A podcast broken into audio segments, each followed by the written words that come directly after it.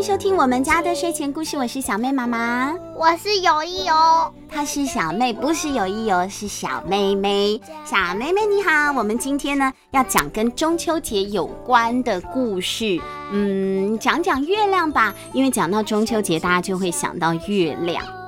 啊、呃，讲到中秋节，你到底会想到什么？我们一年级有画过柚子，有画过柚子哦。怎么画？你跟我分享一下。我已经很久没有读一年级了。老师就是把签放在桶里，然后抽到表情、头发，然后颜色就要画上去，只能画一个部位。然后画完之后，他要抽下一个。嗯、哦，那你抽到什么？最后爆炸头。有抽到我，可是只抽四个。嗯。然后呢，我画画的是直发，长长的，长长的直的头发。哦，妹妹头很可爱呀、啊。我是最会画柚子的女孩。好的，最会画柚子的女孩。我们谈完了柚子，我们来谈谈月亮吧。今天在故事里面要跟大家介绍的这本绘本就叫做《听月亮说故事》。这个呢是小光点出版的一本书哦。它的作者叫做罗拉科奥恩，画图的人是戴安娜托达诺。这本书里有好多好多跟月亮有关的资讯哦，包括月亮的传说啊，这个是比较文学的部分，还有科学的部分啊，比如。说月亮到底离我们有多远啊？还有登陆月球到底当时是怎么样的发生的？我们来找一点点片段跟小朋友们一起分享。现在就一起来听听这一本绘本吧，听月亮说故事。妈妈弯弯的眼睛啊，就像天上的月亮。妈妈，月亮是不是只离我们一厘米？一厘米。一厘米很小，一厘米，一厘米还没有动你就遇到了。月亮离我们很远很远啦，那到底有多远呢？我们来这样跟大家说好了，我们居住的地方是什么？是哪一颗星球？北极星。不是，我们居住的是火星。不是，我们居住的是太阳。是地球。不是月亮。不是，我们是住在地球。我最爱的月亮。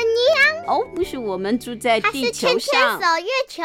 嗯，我们跟月球是好朋友，因为我们同时啊都对着太阳来转转转，我们很需要太阳的热量。哎，太阳给地球和月亮热，还有光线，像我们就可以有生命的繁衍啊，我们可以行光合作用啊。大家有太阳啊，真的是可以帮了我们好大的大忙。在这本书里告诉大家说，如果我们可以开车到月亮上去的话，要花。五个月的时间，一路用最快的速度，嘟嘟嘟嘟嘟嘟嘟嘟嘟嘟的行驶哦，马不停蹄，我们就可以从地球开到月亮。但这个是一个形容，因为没有路可以走，到了宇宙就没有路可以走了。哎，讲到太空宇宙啊，什么叫做太空呢？距离地球一百公里以外的一切事物就叫做太空。那走路去哪？你说走路到月亮啊？走路到月亮的话，可能一千年吧，可能才走得到，要走好久好久。我想应该没有人会想要做这样的事情。如果你觉得开车好久哦，那搭火箭，搭火箭要花三天的时间飞哦。从地球飞到月亮上真的很远，但你不要觉得月亮有够远，还有更远的呢。如果你要去太阳，你要开车去太阳的话，花两百年的时间。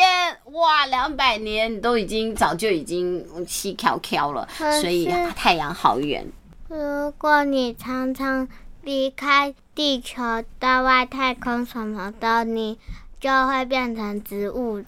什么？为什么？因为你的骨头就觉得用不到了哦，你就会软趴趴。诶，小妹对太空啊有很多很特别的想象。诶，小朋友觉得如果今天生活在太空会是什么样的模样呢？我们对太空啊还不是那么样的熟悉。虽然说现在的科学知识、天文知识已经让我们知道了很多神秘的太空的讯息，但是还是有好多事情我们还没有探索到。几千年前的人类啊，更是搞不清楚了。那个时候连望远镜都没有，哪里知道呢？天空啊、宇宙啊、太空是怎么一个回事呢？他们自己就编了好多故事哦。我们来听听各个不同的国家他们对月亮的传说。比如说，芬兰人的传说就是，从前有一只巨大的鸟在女神伊尔玛塔的膝盖上下了六颗蛋，结果蛋怎么了？啪！砸破了，对，蛋破掉了。破掉的蛋的蛋壳变成了地球，还有太空。蛋白的部分呢，变成了月亮和星辰，蛋黄就变成太阳了。哇，芬兰人的传说好浪漫哦。那会。那我觉得挺可爱的，啊，女神也好好吃，对，也是挺好吃的。不好，它是那只鸟是他养的鸡哦。嗯，它是女神养的。没礼貌。哎呀，巨大的鸟，东非啦，东非也有一个传说，月亮原本是苍白暗淡的哦，原本月亮是暗暗黑黑的，结果孩子觉得自己好黑哦，大家都看不见我的光芒了，这怎么行呢？所以有一次啊，他跑去太阳那里偷了一根让太阳发光的火羽毛。虽然说太阳有好多好多的发亮火羽毛，但是被偷走一根还是很生气。太阳好生气哦，火冒三丈，觉得月亮这个小人，所以呢，他就抓起了一堆泥巴往月亮的脸上丢。他说：“这就是月亮上。”有一点一点黑黑的斑点的原因了，哇！东非人的想象非常的传神。另外，中非呢，我们从东非到往旁边到中非去了，中非人也有，他也是说有两个两个亮亮的。很久很久以前，天上有两颗太阳，但是我们现在有一颗太阳就已经夏天好热了，有两颗太阳怎么行呢？它们发出的光和热啊，太多太强了。地球上每个人都受不了，所以其中一个太阳就把另外一个骗去干嘛？骗去游泳了。这个太阳说：“我们到这条可爱的河冲的聊吧？”这个傻乎乎的被他骗的另外一颗太阳就说：“哦，好耶耶，我们去吧。”结果嘞，真的跑到河里面一冲凉之后，就把自己冲洗了。河水把那一颗太阳的大部分光线都浇熄了，所以它就只剩下了一些银白的亮光，它就变成了月亮。而且它好生气哦，以后再也不要跟太阳在一起了。所以他们就是白天黑夜。太阳在白天出来，那等太阳下山了之后，被浇熄的那一颗，也就是现在的月亮，它才要来。它再也不想要看见太阳了，他们以后从此老死不相往来，再也不见面。这个是中非的传说。还有哦，还有其他的地方的传说。很多人呢抬头看，他们觉得啊，看到的好像是一只兔子呢。月亮里真的有兔子吗？根据中美洲的传说，从前有一个蛇神，他叫做克查尔科亚特，他化身成人类跑到地球上来玩了。他在那里游荡的时候，他突然说：“哎呦，我感到有气无力，我肚子好饿。”他看到了一只小兔子，他就问小兔子说：“你有没有东西可以给我吃？”小兔子说：“小 小兔子打完喷嚏以后说。”你就跟我一起吃点草吧。嗯，小兔子说：“你就跟我一起吃点草吧。”但是这个蛇神他有一点挑食哎，他说：“我没有办法吃草，吃草会让我的身体不舒服的。”结果没有想到，这一只无私的小兔子他就说：“那你就吃我吧，我没有别的东西可以给你的。”哎呦，它好善良哦！你不能吃草，那你就吃我的肉肉好了。小兔子的肉肉很好吃。当然，最后这个蛇神他没有那么坏，没有那么残忍，没有吃掉小兔子，而是呢，他为了感激小兔子，让小兔子上升到月亮上去。这样呢，大家抬头都可以看到，永远都记得这一只小兔子的善心。那接下来呢，我们来讲讲太空竞赛吧。美国和苏联呢，曾经有一段时间，他们一直在打仗。不止他们要比这个船坚炮利，他们还要比谁比较厉害，可以把人送上太空去。他们进行了一场太空竞赛。在一九四七年的时候呢，美国首先他们呢把果蝇，果蝇就是在那个水果上面飞的苍蝇啊，大大的苍蝇放上了太空哦。他们成了第一批进入太空的动物。那苏联就觉得说，哎呀，果蝇算什么动物啊？拿果蝇上去根本就不像话，所以呢，十年之后，一九五七年，他们送上了第一只的太空狗，让狗狗呢在太空上环游了一下再下来。紧接着不得了了，两边呢就轮流来啦。再来嘞，美国他们就把一只猴子送上去了，它叫做贝克小姐。贝克小姐呢代表美国上了太空之后呢，苏联就说：嚯、哦，猴子有什么？我有兔子老鼠。他们就送了第一批的老鼠和兔子上去。好，再隔一年呢，美国又送了一只太空猩猩，苏联他们就送了太空天竺鼠。好，就一直不断把各种不同的动物送上去，最后还送了一只乌龟上去呢，真的是很有一套。不只是这样，他们同时啊也发射了很多人造卫星，就可以传输一些讯号啊，或者是拍摄一些地球上的照片啊，在战略上，在军事上也是非常重要的。现在是在通讯上，对我们人类产生了非常大的影响。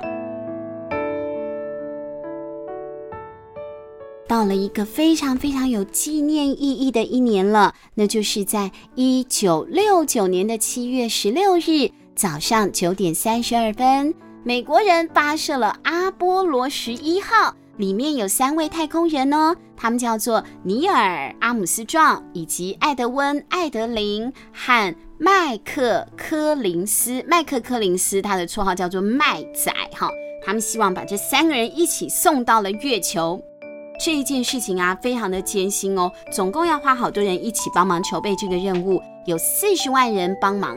不只是如此哦，当天还有一百万人聚集到现场，在佛罗里达州的甘乃迪角来观赏太空船发射，一起见证这个历史性的一刻。